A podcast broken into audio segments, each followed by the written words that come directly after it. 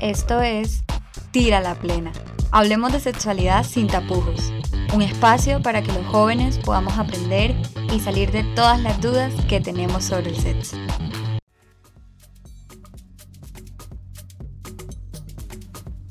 En un grupo de amigos siempre está el inteligente, el que se las sabe todas y que siempre está estudiando para sacar la mejor nota. El fiestero, que se la pasa todos los días de rumba. No entendemos cómo, pero aunque estudie o trabaje, siempre tiene ganas de salir. Luego está el gracioso. Y quiero que sepas que si has contado más de tres chistes o has hecho más de tres gracias seguidas, olvídate de cuadrar en otro rol de amigos. Eres el gracioso. Porque siempre que hay una situación cómica, tú estás aprovechándola. Por otro lado, tenemos a el enamoradizo. El que le va haciendo ojitos a todas en la calle y que se ilusiona con cualquiera que se las devuelva. Y por último, tenemos al tímido. Cuando lo conoces no habla mucho, pero en confianza se suelta. Es el que siempre está en su casa, que le gusta estar leyendo libros, que le gusta estar con el mismo grupo de siempre y no le gusta demasiado ir a fiestas. Cada quien es diferente y le gustan cosas diferentes. Y esto es algo que deberíamos entender por completo. ¿Por qué? Y aquí viene lo interesante. Si al fiestero, que en esta ocasión vamos a llamar Camilo, le gusta salir todos los días y tomar y muchas cosas más, pues esa es su decisión. Pero si Andrés, que en este grupo de amigos va a ser el tímido, no le gusta, pues Camilo no lo puede obligar. Sin embargo, vamos a asumir que Andrés accede a ir a una de estas fiestas. Y lo que comienza a pasar es que el resto de sus amigos comienza a presionarlo socialmente para que fume, beba, se vuelva loco. ¿Por qué? Porque nunca lo hace. Entonces le dicen que es un bobo, que tiene que hacerlo, que tiene que disfrutar la vida. Y lo importante de ver aquí es que cada quien disfruta la vida como quiere. Puede que para Camilo sea lo máximo estar de fiesta, pero si para Andrés lo máximo es estar en su casa, pasar tiempo con su familia eh, o ver una película eh, en la televisión, etcétera, etcétera, pues también está bien. Y lo que pasa muchas veces en los grupos de amigos es que nos dejamos llevar con tal de encajar. Incluso con cosas pequeñas como eh, el gusto de la música o la manera de vestir. Claramente estas cosas no deben afectar en nuestra vida para nada. El problema está cuando nos parece tan normal hacer cosas porque alguien más lo dice que terminamos tomando decisiones que tienen consecuencias muy graves si no lo pensamos bien. Para ponerles un ejemplo, vamos a hablar de relaciones sexuales. Pasa mucho que alguien decide tener relaciones sexuales solo porque todos sus amigos ya lo han tenido. En los hombres esto es un gran problema porque se les considera poco hombre al que todavía es virgen. Rompamos estos esquemas, que no sean los demás los que nos hagan tomar esta decisión. La actividad sexual debe ser algo íntimo y es decisión de cada quien, de cuándo hacerlo, de cómo hacerlo y de con quién hacerlo. Y hablando de actividad sexual, dejemos algo claro. Cada quien debe dar su consentimiento para hacerlo. No hay una edad para dar ese consentimiento. Pero sí es importante que si tú, que me escuchas, quieres o no hacerlo, la otra persona debe respetar tu decisión. Pongamos un ejemplo para que quede más claro esto del consentimiento. Voy a contarles una situación que puede ser muy común y no debería serlo. Volvamos a la fiesta que les estaba contando al inicio. Está todo el grupo de amigos, está Camilo y Camilo tiene una novia que se llama Valentina. Y en esta fiesta, tanto Camilo como Valentina empiezan a tomar mucho y llega un punto en el que están muy borrachos y Camilo le dice a Valentina que quiere tener relaciones con ella. Pero Valentina no está en sus cinco sentidos. Valentina no puede tomar una decisión razonable porque está bajo la influencia del alcohol. Entonces, esta es una situación en donde Valentina no puede dar su consentimiento.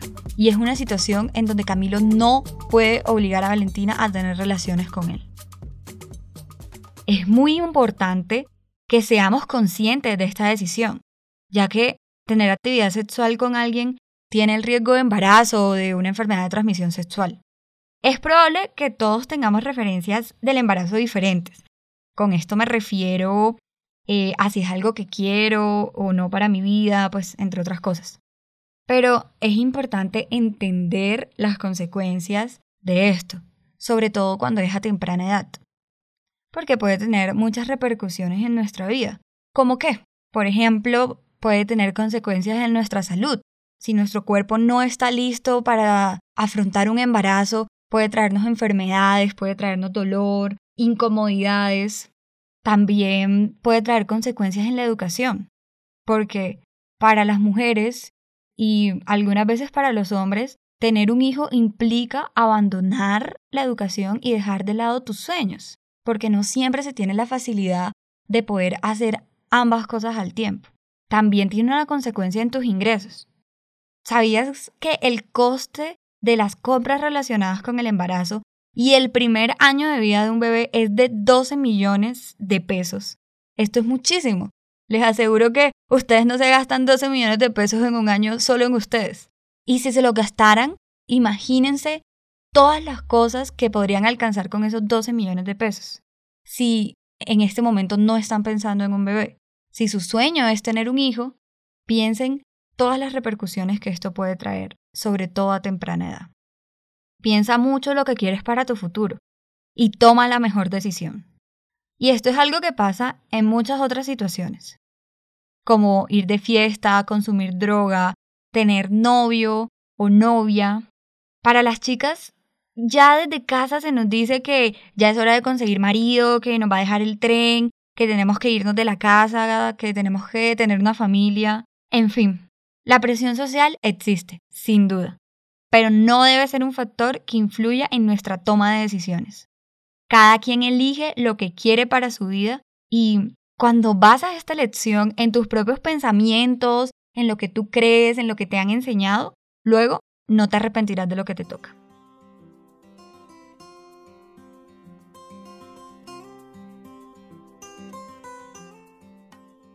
Ahora, para finalizar nuestro episodio, vamos a responder las preguntas que nos dejan en el buzón. Recuerda que puedes dejar todas las preguntas que tengas en nuestro buzón virtual. El link está en la descripción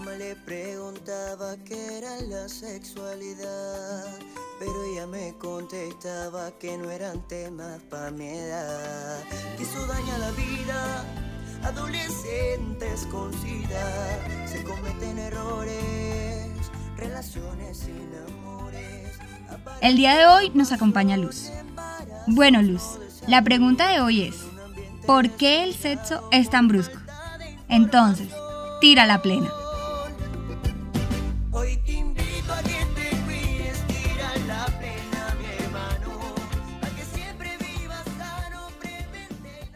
En el sexo se pueden incluir muchas prácticas además de las caricias y que se realizan con la finalidad de generar placer. Estas prácticas pueden ser, por ejemplo, penetrar sin un juego previo, amarrar las manos de la mujer durante la penetración, jalar el cabello, entre otras prácticas también dirigidas hacia el hombre y que se convierten en juegos eróticos.